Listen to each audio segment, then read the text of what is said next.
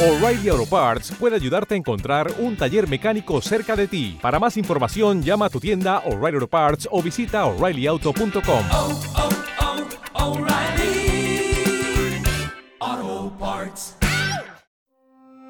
Bienvenidos a Start Cups Mentoring Shot, una rápida mentoría de negocio de 5 minutos impartida por Alejandro Lomas y diseñada para ti, emprendedor o empresario, que requieres consejos prácticos para impulsar o escalar tu negocio mientras disfrutas de tu primer taza de café.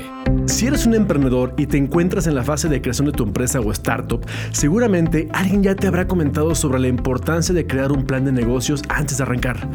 Sin embargo, es muy normal que te encuentres perdido mucho antes de comenzar a escribir las primeras líneas de tu plan. Y esto es debido a que ni tú ni nadie en este planeta cuenta con la habilidad de ver a través del futuro para adivinar todo lo que se puede pasar dentro y fuera de tu nuevo proyecto. Bueno, para esto, grandes pensadores e investigadores del ecosistema emprendedor a nivel mundial como Alexander Osterwalder, Eric Rice, Steve Blank, Tim Brown y David Kelly han creado metodologías de mucho valor que te ayudarán a pensar de manera más asertiva al momento de crear la propuesta de valor que entregarás a tu mercado. Aunque todas las metodologías creadas por estas personas funcionan, cada una tiene diferentes objetivos y lo más importante, todas tienen un punto donde convergen entre ellas, que es el tema que tocaremos el día de hoy en este artículo. El primer paso que debes hacer es priorizar la metodología con la que debes empezar y esta es Design Thinking. Esta herramienta fantástica creada por David Kelly, profesor de la Universidad de Stanford y fundador de IDEO, la consultora de innovación más importante a nivel mundial, tiene el objetivo de ayudar a los emprendedores y directores a crear un factor de innovación en sus empresas, enfocándose 100% en el usuario de sus productos, no en el producto mismo, recordando que innovación significa crear valor. Para esto se utilizan cinco pasos dentro del design thinking, donde el primero es empatizar. Esto significa ponerse en los zapatos del usuario, para comprender a detalle las necesidades y deseos de este en la vida diaria y así descubrir los problemas a los que se enfrentan los posibles clientes y que nosotros como emprendedores estamos dispuestos a resolver. El segundo paso es definir, es decir, ponerle nombre y apellido al problema principal que vas a resolver. Y aquí es donde todo comienza, definiendo las habilidades y talentos con las que cuentas y que usarás como armas para enfrentarte a resolver dichos problemas. Recordando que tu propósito en la vida es ese punto donde converge tu pasión, profesión, vocación y misión.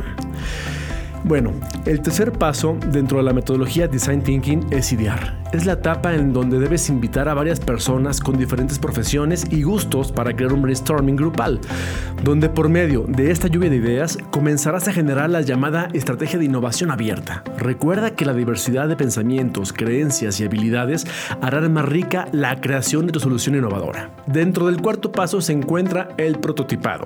Aquí lo más importante es llevar de una forma ágil y rápida el desarrollo de un producto mínimo viable, dándole forma física a esa gran idea para solucionar el problema antes definido. Aquí lo más importante no es crear el producto perfecto, ni con todas las funcionalidades que te has imaginado, sino crear el producto más básico y de bajo costo que solo te ayude a validar la viabilidad del nuevo producto. Y aquí es donde entra el quinto y último paso del design thinking, el testeo.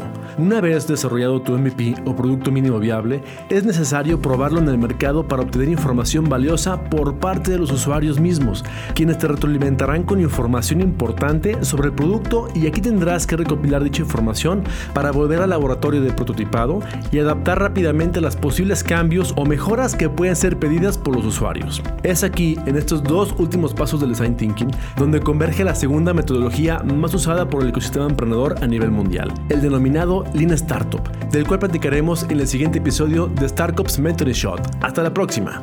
Gracias por arrancar tu día con Start Cups Mentoring Shot. Te esperamos el día de mañana en una nueva sesión de mentoría para impulsar tu negocio con Alejandro Lomas. Para recibir más información de cómo crear o escalar tu empresa, visita nuestro sitio web startcups.com. Start Cups. Innovation starts with a cup of coffee.